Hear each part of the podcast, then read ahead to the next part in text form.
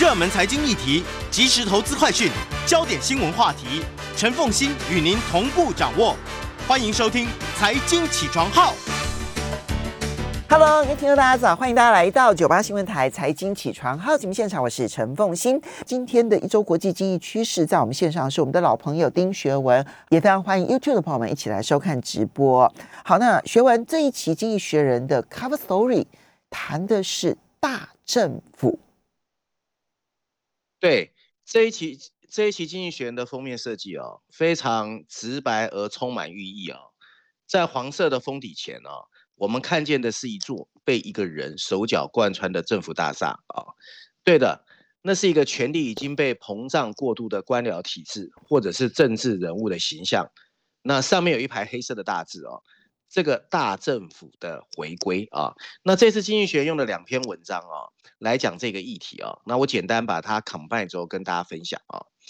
那大家如果印象深刻，一九九六年，当时的美国总统 Clinton。曾经大声宣誓，大政府时代已经结束。我们今天回头看啊，他已经错了。嗯嗯。那还有一个著名的经济学家哦，叫 Milton Friedman，他也曾经提醒我们啊，作为人民，最重要的事情是要好好盯好政府花了多少钱。如果他看到今天的全球状况啊，经济学人肯定会晕倒。那各国政府在这场防疫上，包括贷款和担保哦，其实到目前为止总共支出了大概十七兆美元。预估呢会占据全球 GDP 的百分之十六。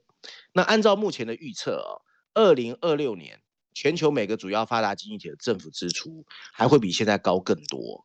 美国即将支出一点八兆美元用于扩大福利政策，欧洲也宣誓要实施高达七千五百亿欧元的投资基金，而日本政府则承诺会加大资金投入来支持一个新的资本主义。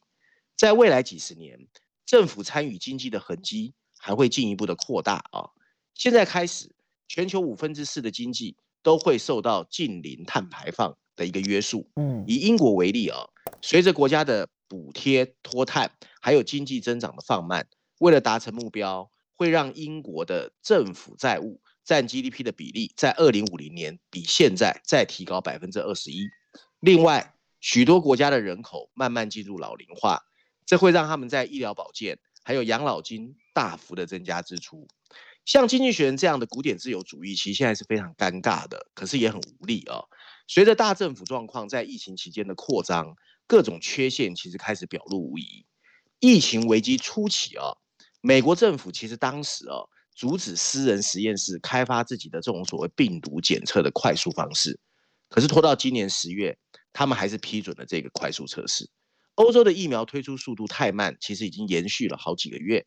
中国更是曾经把所谓的“清零”政策视为一个强国的成功展示。现在他其实面临了非常大的压力，就是要不要继续持续清零政策。英国政治陷入困境的丑闻之一，就是他的领导人被质疑利用危机把利润丰富的合同售给了自己人。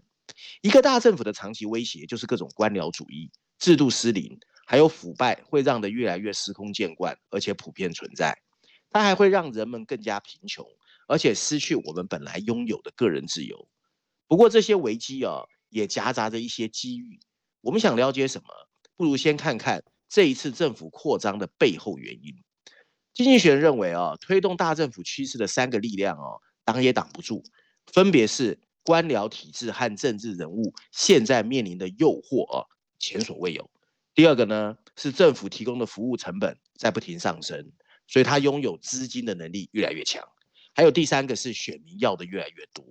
那为什么会这么说？这三个力量啊，我们先看第一个力量。第一个力量来自掌握政府权力的官僚体制和政治人物，这些既得利益者和懒政人士的自私，让大政府的状况难以回头。从政策或纾困支出中受益的选民和政治游说圈子，会尽力推动政府的扩张。而那些普通的纳税人，就是我们呢，更没有余力去要求政客缩减过大的政府势力，而掌权的政府只会越加的捍卫自己的地盘和既得利益。当一个政策失败，旁边人会说继续花钱，反正钱不用钱。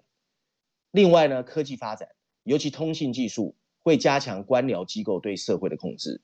二十世纪以来，出现这样的大政府趋势不是巧合，大企业也需要新的通信基础设施，在这些情况推动下，更快速的经济增长，进一步使得政府身上的负担工作量减轻了。第二个力量是因为生活的现实，也就是经济学家啊，William b u m a 曾经说的成本疾病啊，福利体福利体制啊提供的服务的价格增长速度快于经济增长的速度，因为他们的劳动强度更高，但在生产率的增长贡献更慢。虽然政府的效率低下，而且让事情越来越糟，不过这种所谓的成本疾病困扰民营机构的状况不输公共部门，它是一个难以避免的情况。随着医生、护士和教师的实际工资按着其他经济部门设定的速度一起上涨，政府支出也会增加。嗯，更重要的是，教育和医疗保健也是经济学家手中口中所说的 superior good，就是奢侈品。随着人们越来越有钱，他们会把收入中的大部分花在经呃养老跟教育身上。如果是政府提供这些服务，他就必须支出更多的钱。整个 OECD 的医生啊卫生医疗的支出啊。从二零零五年占 GDP 的百分之八上升到现在的百分之十，其中大部分都必须由政府去负担，这也让政府扮演的角色越来越重。第三个力量就是当今的政府啊，有着更多他必须完成的事情。随着选民在二十世纪变得更加富有，他们开始要求更好的教育、更高更多的高科技和更昂贵的医疗保健。如今，随着年龄的增长，他们会希望进一步关注老年人的医护，而且。他们会要求政府应该努力应对气候变化。加州大学 Davis 分校的一个教授叫 Peter Linder 啊，最近出版了一本书，叫做《让社会支出发挥作用》。这个书里面就说，在全球十三个福利国家中，每个人对老年人福利支出占的比例啊，占收入的比例，比他们在公共教育的支出比例增长更快。人均支出曾经在一九八零年代趋于平稳，但更多的婴儿潮一代。寿命更长意味着总支出仍在上升，要求维持旧的对老人医护的支出，其实政治压力是很大的。然后这三个力量啊，在柴契尔夫人和雷根掌掌政的时代啊，其实影响力非常大。这两个反政府自由主义的急先锋，曾经带给大家的想象空间很大。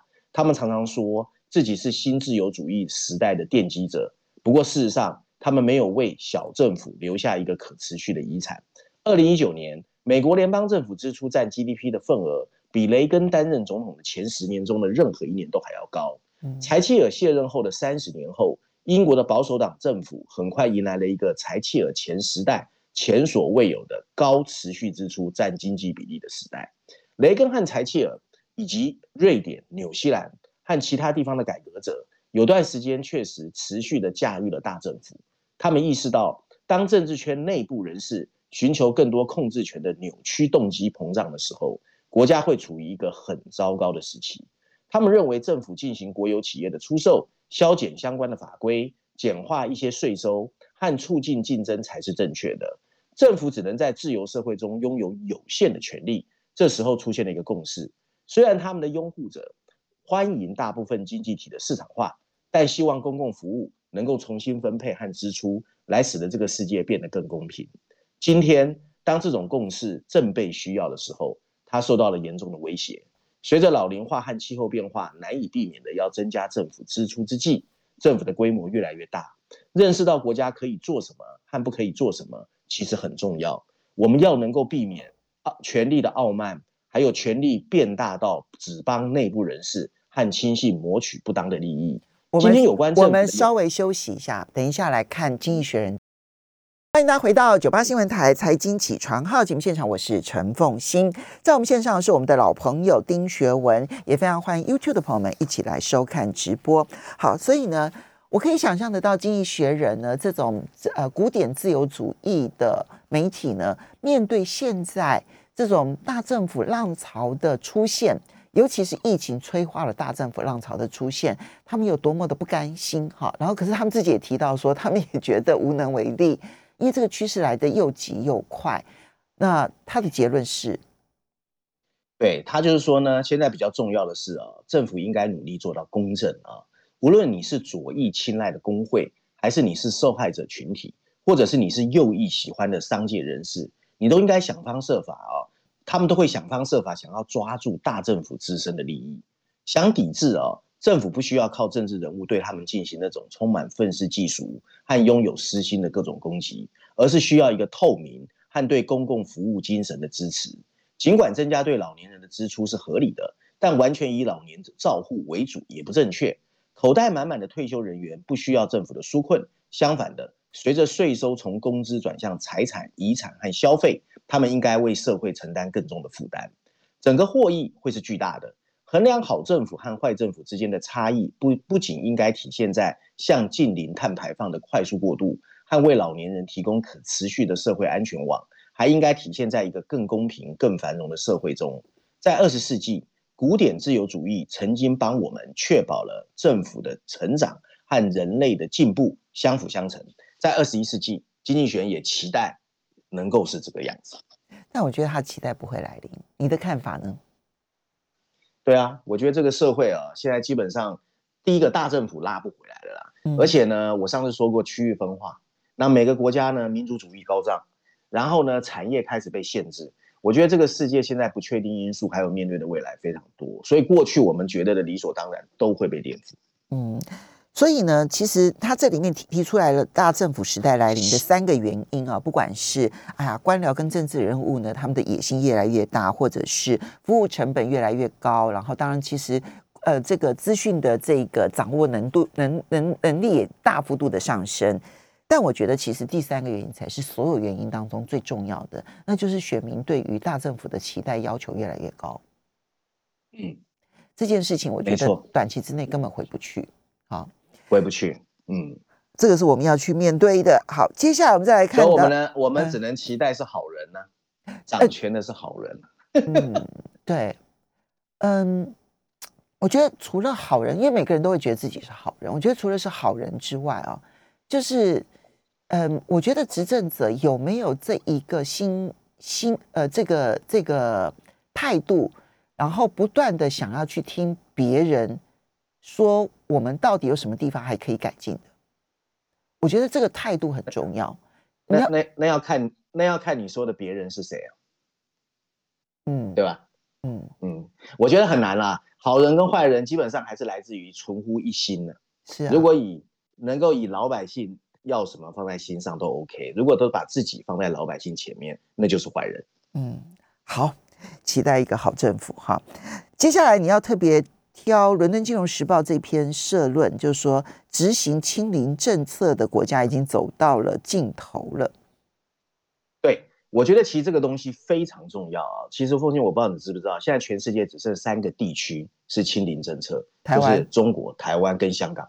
是甚至三个地区 啊，其他其他国家基本上，对其他国家，其他国家对这个政策基本上是充满了怀疑，所以《伦敦金融时报》也直接啊，在标题上就写，执行清零政策的国家或者地区已经走到了尽头。补充标题说的是，亚洲这几个国家现在面临着向全球其他地区开放的挑战跟压力啊。我们来看看他的论点啊，一个只是你做好食物储备的政府。通常不会让你感觉很好。尽管如此，最近中国商务部突然宣布这样的信息给他的老百姓，背后原因呢，并不是食品供应出了什么问题，而是 COVID-19 的确诊病例又开始在北方出现。这样的指令呢，除了显示中国对清零政策的持续追求，也凸显了作为全球极少数仍在追求清零政策的国家，现在都面临着结束这种生活日益增长的压力。很显然。如果中国的某个地区出现了 COVID-19 的病例，相关家庭就会被马上要求储备食物，而且准备应对这个地区实施全面的封锁隔离。中国用来完全阻断 COVID-19 传染链的限制变得越来越严厉啊！最近在发现了有前一天有某个确诊病例来过之后，政府马上决定把几万个游客锁在上海的迪士尼，进行一个大规模的核酸检测。在香港和台湾。这几个也是执行清零政策的地区，也出现了类似的压力。在新加坡、韩国和日本这些邻近的国家纷纷决定开放边境的情况下，他们还在进行边境的全面封闭。纽西兰这个长期以来信奉清零政策的坚定支持者，已经决定放弃这样的政策，转而支持要学会跟病毒共存。在二零二零年和二零二一年的大部分时间里，执行清零政策的国家。曾经赢得称许，他们不仅把 COVID-19 造成的死亡人数控制在最低水准，成功为接种疫苗争取了时间，还让当地生活尽量接近正常。这个政策保证了健康的维护和经济的运行。不过，这个世界情况已经不再一样了。原因有两个：首先，世界其他地区没有办法完全消除 COVID-19，只要这个世界某个地方有一例的确诊，它就有可能引起卷土重来的再一次侵入。因此，清零政策意味着你必须永远把自己关闭。其次，更具传染性的 Delta 类似的变种病毒出现。意味着只有极端的封锁才能消除这种疾病，而疫苗根本无法提供全面的防堵。对，而 Delta 变种病毒的感染情况又令人担心。一系列的估计表明，如果不采取对策，这个变种病毒的基本繁殖数至少为五，也就是衡量每一次感染会导致多少新病例的指标啊，这个就叫做基本繁殖数。这意味着，即使有了完全有效的疫苗，也必须接种人数到达了八成的情况下，才能达到群体的免疫。在这种状况下，COVID-19 才有可能不再传播。中国几乎已经完成了这个所谓的八成的接种疫苗，但目前看来，也没有一种 COVID-19 的疫苗完全有效。而中国的疫苗又被人批评效力好像不是那么好。而更重要的是，想完全消除 COVID-19 基本上是 Mission Impossible，就是不可能的任务。即使你有效的阻止了疫苗的驱动。德尔塔变种病毒的传染性还是太强，而且在全球范围内的传染没办法阻绝。无论一个国家消灭了多少次这样的疾病，它还是有可能卷土重来，而且还会一来再来。因此，所谓关闭边境和严厉封锁，只能当作推迟 COVID-19 在人群中的继续传播，却必须做出限制人们正常生活的代价。当我们需要时间等待疫苗的时候，这个做法还有一定的意义。不过，更多的时间拖延，现在对疫情管理其实没有意义。文章最后一段提到，清零政策通常曾经受到人们的支持，毕竟生活中没有 COVID-19 是一个我们非常渴望的状态。如果不再需要完全消灭病毒，换取更多时间等待疫苗的来到，就变得不再有意义。继续推动清零政策，会变得只会增加对病毒的恐惧。就在几个月前，执行清零政策的国家。仍然广受赞誉。现在他们必须想方设法摆脱现状，才能再次赢得喝彩。你挑选这一篇，当然你是这样赞成的，对不对？哈。可是你知道现在也不是赞成，我我我觉得我应该是感同身受，因为我实在是受害者太大了。我就在这两岸，对吧？被隔离来隔离去的，我都快疯了。对你实在是来来去去的，很很辛苦，这个我知道，我非常的感受。但是你看到现在欧洲又开始要出现各式各样的封锁了。嗯，你像奥地利现在要全国封锁二十天，然后德国也不排除可能会跟进。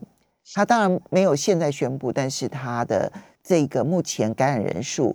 还有他的这个死亡人数实在上升的速度太快，他实在太太受不了了。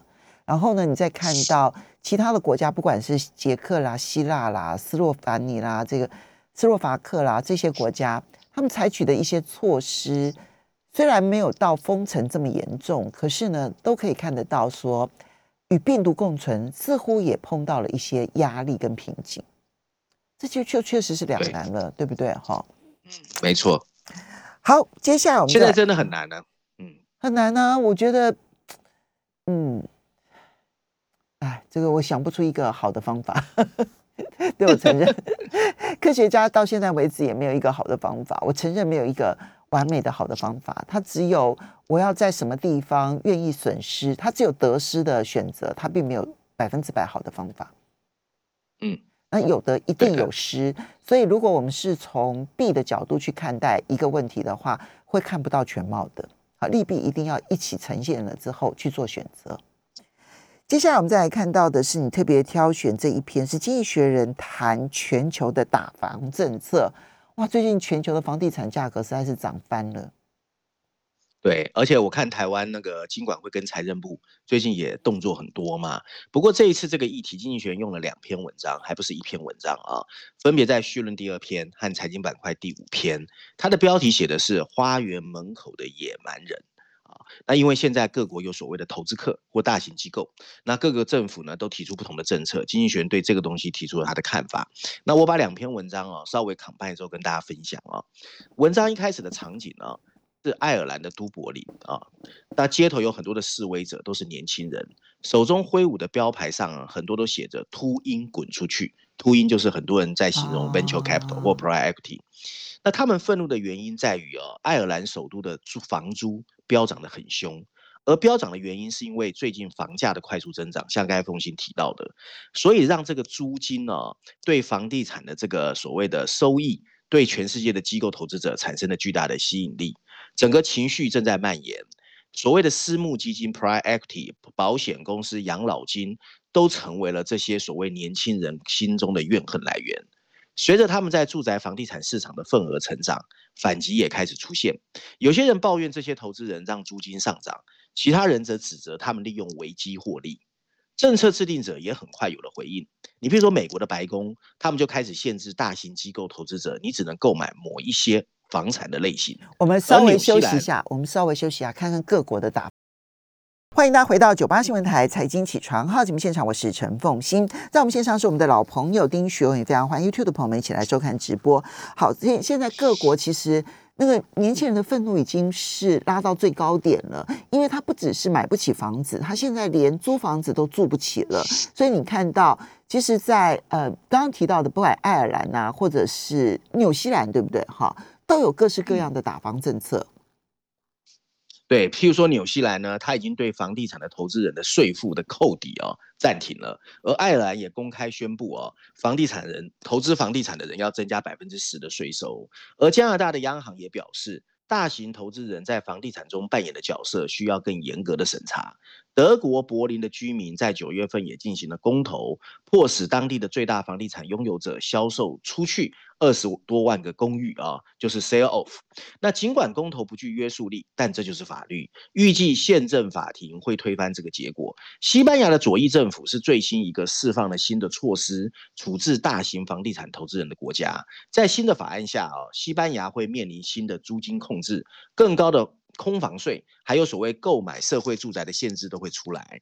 从这些市场的纷扰，你可以看到，专业的房地产投资人正在吞噬这个市场。但事实上，他们的市场 market share 其实适度。美国的大型投资人到现在为止，只拥有不到百分之二的房租的租赁市场、租赁市场啊。那整个欧洲被公开的大型房地产拥有者的市场份额不到百分之五。西班牙的主要批评者针对了这个国家最大的房地产拥有者黑石 （Blackstone），他们八年前进入这个市场，目前拥有大约三万栋的房屋。嗯，可是这只占了整个股票市场市值的百分之一。毫无疑问。大型房地投资、房地产投资人有很大的企图心，为了租赁而建造的单人住宅和公寓已经成为这一个利润丰富的业务。其他的华尔街企业，例如 KKR 和 Goldman Sachs，也蜂拥进入这样的市场。他们一边建造一边买入。按照估计，他们占有了美国百分之六以上的新城屋。在英国，机构投资人预计在未来几年提供百分之十的政府需要的住房目标。从二零一八年以来。他们在利物浦已经创造了近四分之一的新房，诺丁汉这些国地方则超过百分之十五。事实上啊，经济学认为政府应该欢迎这样的资本注入，而不是反对。投资人当然希望赚钱，但他们看到了需要填补的市场空白，他们正在做一些应该做的事情。租金需求从没有像现在这么高，在英国的二十世纪九零年代。中期租房的家庭不到十分之一，今天这个份额接近了五分之一。嗯，美国的三分之一的家庭都是租房子住的。富裕世界的房屋拥有者降低，意味着民营租赁市场提供的住房比以往更吸引人。然而，租约让人充满不安全感，租赁房屋的供应没有办法跟上需求。一些国家则面临着长期的短缺。加拿大二零二零年的全国空屋率只有百分之三，在澳大利亚的部分地区低于百分之一。进入租赁市场的资本洪水处在一个关键时刻。由于疫情爆发，各地市中心充满了空置的建筑物哦，就是办公大楼。嗯，这给改造房屋创造的机会。这不仅需要规章制度的修订，还需要更多的资本去支付建筑的工程。以纽约为例，纽约这样的城市向我们展示了未来可能发生的情况。那里的大型投资人过去几年成功把市区的办公大楼改建成为住房。因此今天以及大概有六万人住在曼哈顿的下城区，而二十世纪九零年代住在那里的人只有一万四千人，可是现在有六万人。而伦敦市认为，到了二零三零年，它可以额外提供一千五百栋啊，一千五百个住宅的数量。现在问题的症结在于，经济机会最大的地方确实缺乏住房的供应。有些人说，最好的解决方式是提高利率或者宏观的政策工具，例如对银行可贷款金额的限制。这些政策可以限制需求，并压制房屋价格的增长，但不会带来让城市增长的经济效益。一些有利于首次购房的贷款计划，只会让房价上涨，对购房者和纳税人没有好处。放松城市规划的限制，直接解决方案在政治上充满毒药。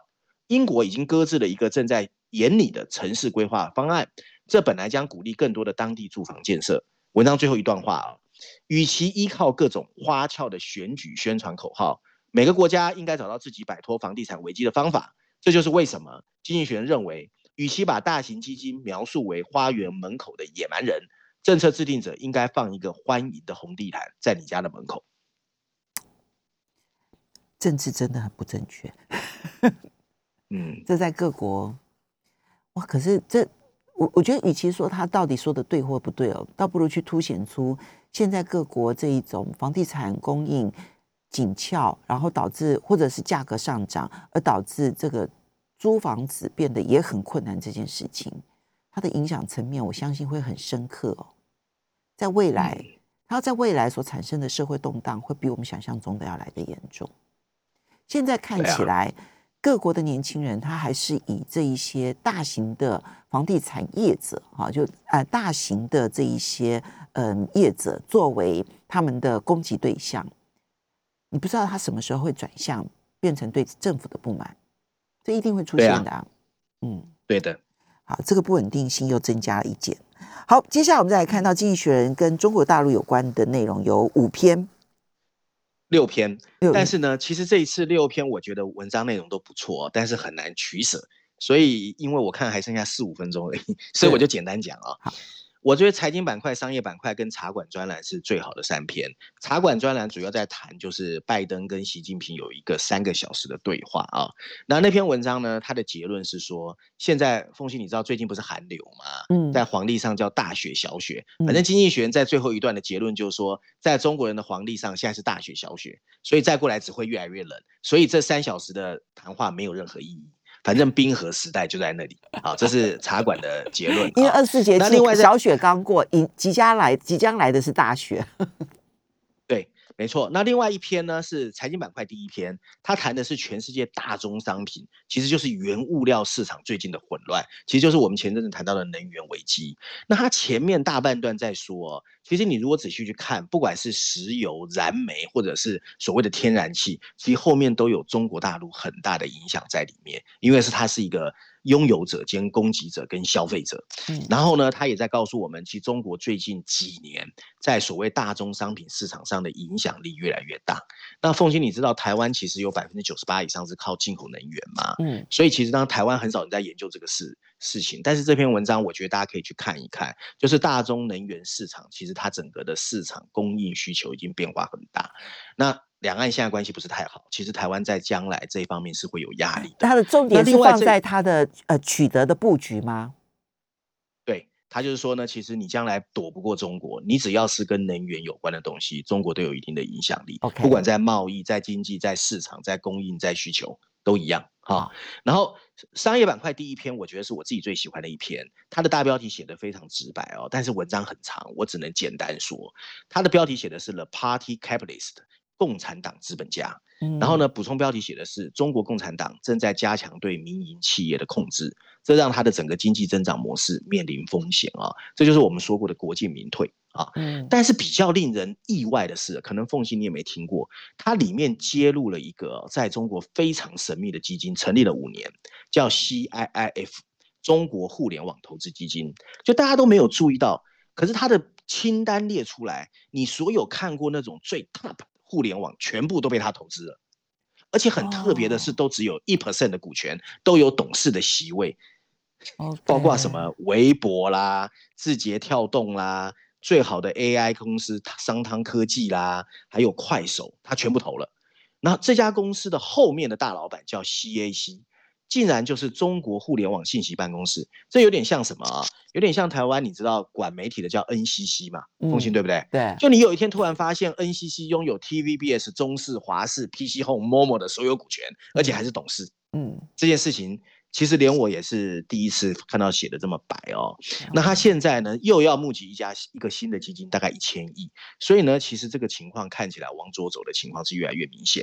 那当经济学也提出了呼吁啦，他说你这样做，整个民营的这种 active 那个 innovation 活力呀、竞争力，整个都会被影响，因为你党的那个意识形态整个灌进去嘛。嗯。那在里面工作的这个不管是老板白领都会很担心，所以最近很多大陆科技企业都。